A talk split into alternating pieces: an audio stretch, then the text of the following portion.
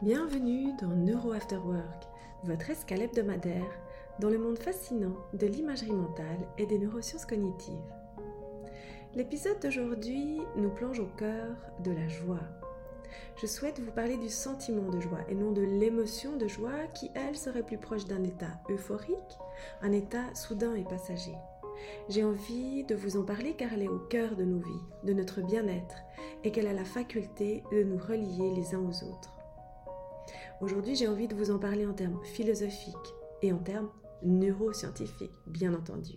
Et j'ai farouchement envie de les regrouper et de les faire se fertiliser juste le temps de cet épisode. Mais pourquoi ce sujet, me diriez-vous? En fait, depuis des années, j'expérimente ce sentiment de joie, notamment lors de mes méditations taoïstes, et qu'en étudiant pendant plusieurs années les neurosciences, j'avais envie de jeter un premier pont entre les deux. Lors de nos méditations taoïstes, nous faisons émaner ce sentiment de joie grâce à la régulation de notre souffle et à l'apaisement de notre cœur. C'est un sentiment que nous faisons naître après le sourire. Je vous explique. Lors de la méditation Chan, par exemple, que je donne régulièrement deux fois par semaine, je vous invite à visualiser un sourire dans vos cinq sens, puis à y ressentir de la joie. Ensuite, nous allons éveiller ce sentiment de joie dans le cœur, dans les profondeurs de notre cœur. Et ceci toujours grâce à l'imagerie mentale. Comme vous pouvez le comprendre, visualiser la joie pour la ressentir profondément est un processus actif. C'est de la méditation certes, mais de la méditation active qui engage nos processus cognitifs de haut niveau. Il faut savoir que dans la philosophie taoïste, la joie émerge lorsque l'esprit et le corps sont en équilibre.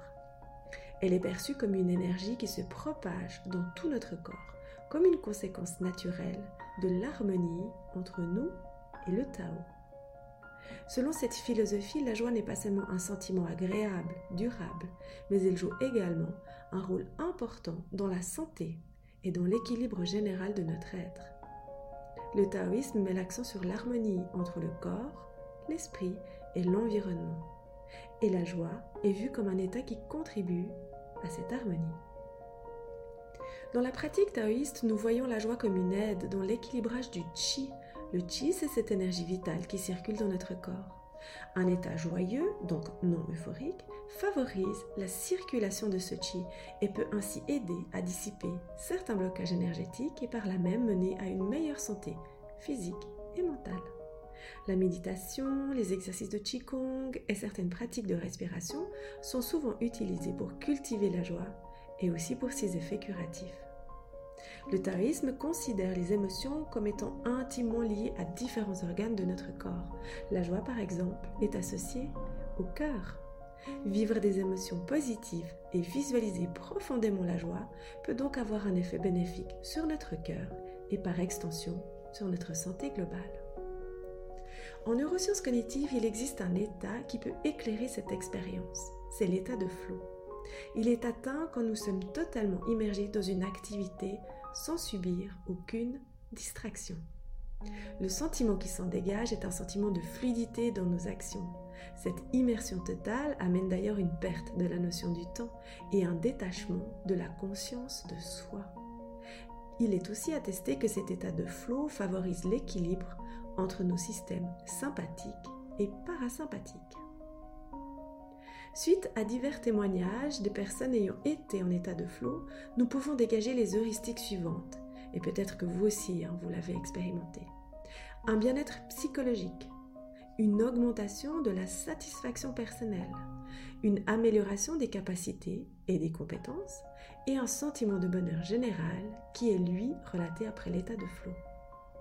Il semble bien donc que ce n'est pas juste un phénomène où l'on se trouve complètement immergé dans l'activité présente.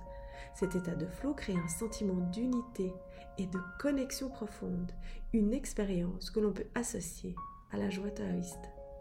Tant dans la tradition taoïste qu'en neurosciences cognitives, cette joie n'est donc pas seulement un état mental, elle est ressentie dans tout le corps. Un cœur plus léger, une respiration apaisée, une sensation de bien-être global. C'est donc la manifestation physique de l'équilibre intérieur et de l'harmonie avec notre environnement. En combinant les enseignements taoïstes avec les découvertes des neurosciences, nous voyons donc que la joie est plus qu'une émotion passagère.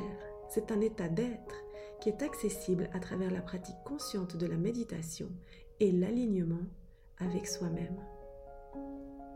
Voilà, cet épisode touche à sa fin. J'espère que ce partage sur la notion de joie enrichit votre quête personnelle et vous guide vers plus de moments joyeux dans votre vie. Et si vous avez envie d'en savoir plus sur la méditation Chan, n'hésitez pas à me contacter sous www.patriciavisner.ch. Et n'oubliez pas, notre cerveau est unique et il est de notre devoir d'en prendre soin. Si cet épisode vous a plu, n'hésitez pas à le partager avec quelqu'un qui pourrait en avoir besoin. Besoin, pardon. Et bien sûr, si vous souhaitez être averti des prochains épisodes, activez les notifications ou abonnez-vous sur les plateformes en tapant Neuro After Work. Je vous souhaite un excellent week-end et vous dis à la semaine prochaine pour un prochain épisode sur les neurosciences cognitives appliquées à votre quotidien.